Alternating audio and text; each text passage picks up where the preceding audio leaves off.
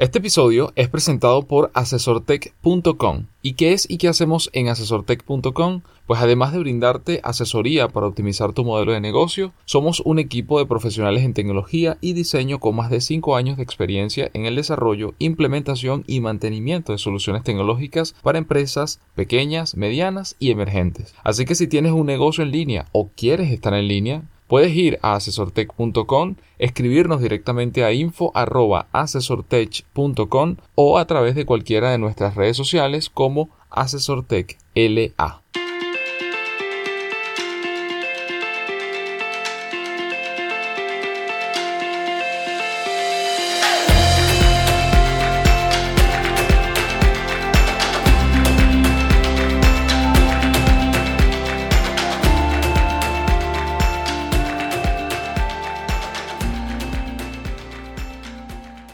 Bienvenidos al episodio número 55 del podcast Noticias Asesor Tech, donde le comentamos lo que ocurre en el mundo de la tecnología, la innovación, los negocios digitales, las nuevas formas de trabajo y en especial el impacto que pueden tener en América Latina. La primera noticia que les compartimos el día de hoy tiene que ver con 10 tips para ganar tiempo en el trabajo y vivir tranquilo. Cada semana tiene 168 horas, de las cuales 40 son las que usualmente dedicamos al trabajo. Es decir, que tenemos 128 horas para dormir, comer, descansar y disfrutar del tiempo libre. Sin embargo, en la vida de un emprendedor, muchas veces el trabajo llega a absorber la mayor parte de su tiempo, limitando sus horas de descanso. En la opinión del equipo alegra.com, estas son algunas de las ideas que ellos comparten en su blog para lograr el equilibrio entre la vida personal y laboral. Número 1. Apóyate en la tecnología. Hoy en día existen miles de herramientas tecnológicas para automatizar tareas y administrar un negocio desde cualquier lugar. Número 2. Ponte límites. Puede parecer una misión imposible, pero lograr un balance entre el trabajo y la vida personal depende mucho de la disciplina que apliques. Crea un esquema de tus actividades y define un horario que cumplas de manera responsable, es decir, sin excesos. Número 3. Aprende a delegar. Muchos emprendedores piensan que para mantener el control de su empresa deben hacerse cargo de todas las actividades, lo cual es un gran error, ya que demuestra desconfianza en tu equipo. Número 4. Ejercicios físicos. Es bien sabido que llevar un régimen de ejercicios físicos aumenta la creatividad y seguridad en uno mismo, tanto en el trabajo como en la vida personal. Así que mover el cuerpo será también bueno para tu emprendimiento. Número 5. Búsqueda de inspiración y nuevas experiencias. Los expertos recomiendan salir de la burbuja, es decir, si tu profesión es chef, visita un museo o, si eres un pintor, sal a conocer un restaurante de alta categoría. Número 6. Construcción de relaciones auténticas. Las relaciones construidas con una conexión frente a frente siempre serán más profundas que a través de un móvil. Número 7. Pasar tiempo al aire libre. Psicólogos y expertos en salud emocional indican que llevar un estilo de vida indoor contribuye a un amplio rango de problemas de salud y comportamiento. Número 8. Aprende algo nuevo e invertir en ti. Ya sea un curso de coaching, actuación o un programa de estudios en un fin de semana, la gente exitosa sabe que invertir en sí mismo implica invertir en la mente, cuerpo y espíritu, lo cual va a contribuir en tu vida laboral. Número 9. Toma unas vacaciones de verdad. Hasta la persona más ocupada del mundo hace pausas para descansar. Haz un espacio en tus actividades para tomar días de descanso, de vacaciones, de desconexión del trabajo. Esto despejará tu mente y te recargará de energía. Y número 10. Cuidarse mucho. Si no cuidas tu salud y hábitos como el dormir bien, alimentarse sanamente y tus emociones son como una montaña rusa, entonces podrías experimentar graves momentos de estrés. Recuerda que tu buen estado físico y anímico influenciará en la calidad de tu trabajo y éxito.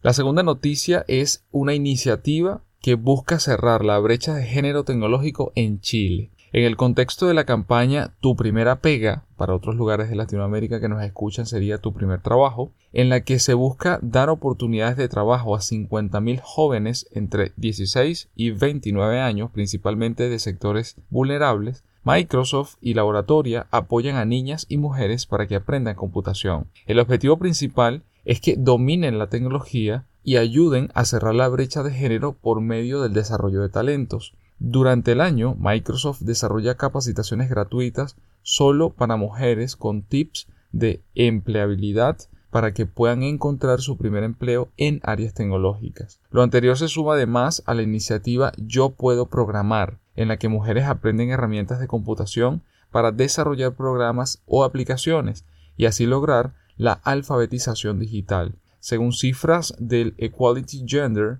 el 16% de las mujeres en todo el mundo se gradúan en ciencias de la computación e ingeniería y solo el 13% participa en equipos de trabajo de tecnología en América Latina. Sergio Rademacher, gerente general de Microsoft Chile, comenta lo siguiente, abro comillas. La cuarta revolución industrial transforma el mundo en que vivimos con grandes oportunidades de crecimiento profesional, alta remuneración y pleno empleo para todas nuestras jóvenes. Sin embargo, las carreras STEM de ciencias básicas, tecnología, ingeniería y matemáticas continúan siendo mayoritariamente masculinas. La tercera noticia también tiene que ver con mujeres, específicamente cuantas más mujeres trabajan, más crecen los salarios de todos. Este, este, estudio es compartido por el equipo de Harvard Business Review con bastantes datos y análisis específicos de Estados Unidos. Sin embargo, me gustaría comentarles lo siguiente. El incremento de la presencia femenina en el mercado laboral ha supuesto el cambio más significativo de la economía del último siglo. En Estados Unidos, la participación femenina en el mercado laboral casi se ha duplicado, mientras que en 1950 el 34% de las mujeres activas tenía trabajo, en 2016 la cifra aumentó a casi el 57%. En 1978, al pasar la barrera del 50%, la mujer trabajadora se convirtió en la norma. Sin embargo, aunque la tasa de participación femenina en el ámbito laboral ha aumentado constantemente en Estados Unidos, no lo ha hecho de manera uniforme en todas las ciudades. Investigaciones anteriores han explorado los factores que crean estas disparidades, desde las diferencias regionales en las actitudes sobre los roles de género hasta los diferentes ambientes en los negocios locales y los tiempos de desplazamiento. Aún así, no se sabe mucho sobre los efectos de estas disparidades y de cómo la participación de las mujeres en el mercado laboral afecta al crecimiento económico y a la productividad de las ciudades.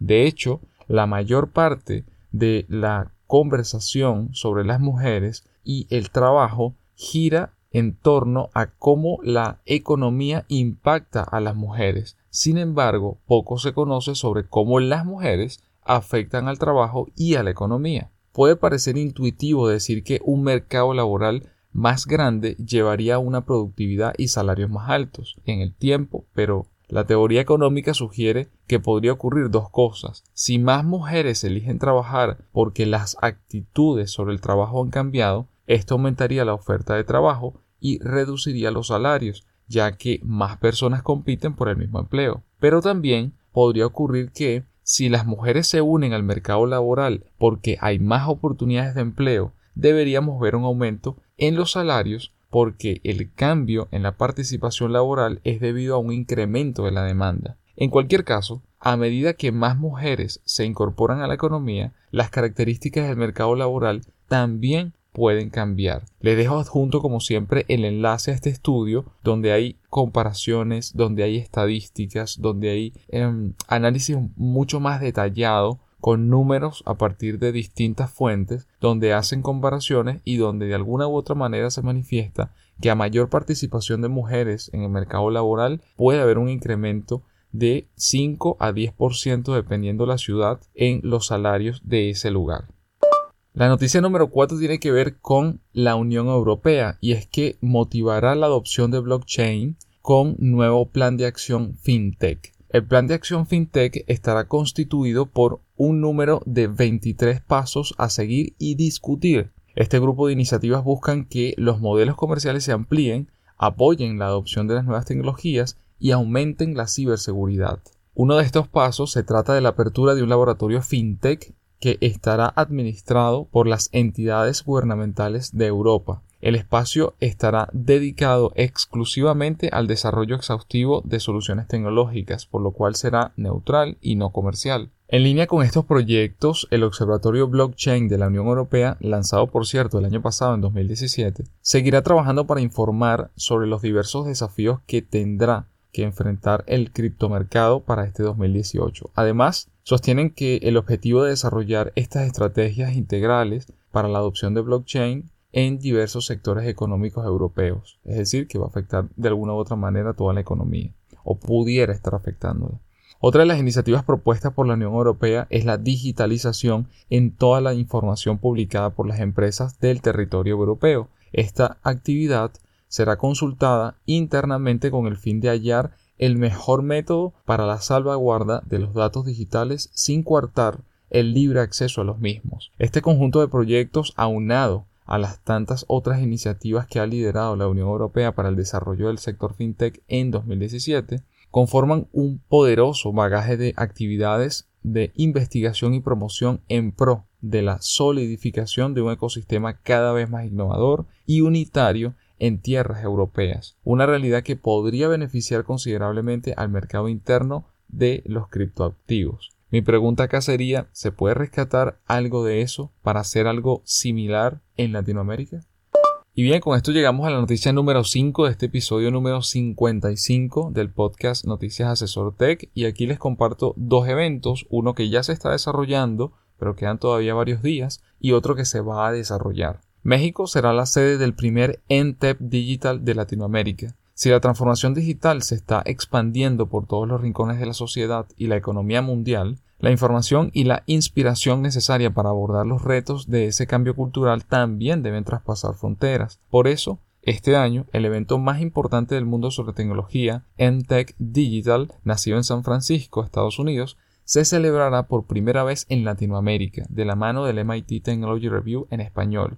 NTech Digital Latam tendrá lugar los próximos 25 y 26 de junio de 2018 en el aula Carlos Llano de IPADE Business School en la Ciudad de México. Entre los temas que serán presentados incluyen Big Data, tecnologías financieras, inteligencia artificial, computación en la nube, automatización y robótica y, por supuesto, seguridad. El evento pondrá especial atención al sector financiero con paneles centrados en la transformación de la banca, blockchain en tiempos de ahorro, crédito e inversión. Así que bueno, si van a estar en el mes de junio en la Ciudad de México, les recomiendo que asistan. Y el segundo evento, les decía que eran dos eventos, uno que se va a realizar, que le acabo de comentar, el MTEC de México, uno que ya se está realizando es el South by Southwest 2018, eh, que se realiza en Austin, Texas, Estados Unidos, y que está o trata acerca de las conferencias y festival que celebran la convergencia de la industria interactiva cinematográfica y musical, fomentando el crecimiento creativo y profesional por igual. El principal destino para este evento ellos lo definen como el descubrimiento. Y justamente el fin de semana que acaba de culminar se confirmó la asistencia de Elon Musk a un, a un QA, a un preguntas y respuestas con él en un panel que se celebrará durante esta semana. Así que bueno, si están en Texas o estarán en Ciudad de México el próximo mes de junio, les recomendamos asistir a estos eventos. Y bien, con eso llegamos al final del episodio número 55 del podcast Noticias Asesor Tech. Gracias por escucharnos. Recuerden que todos los enlaces están adjuntos al podcast, incluyendo suscribirse a nuestra lista de correo para notificarles los días lunes apenas publiquemos un nuevo episodio. También pueden suscribirse a nuestro canal en SoundCloud y no se olviden que estamos en Apple Podcasts o en iTunes y allí nos pueden dejar con todo gusto cualquier pregunta o comentario y una estrella y estaremos muy muy agradecidos. Y por último, no olviden compartirlo con sus compañeros, amigos y familiares. Nos escuchamos el próximo día lunes.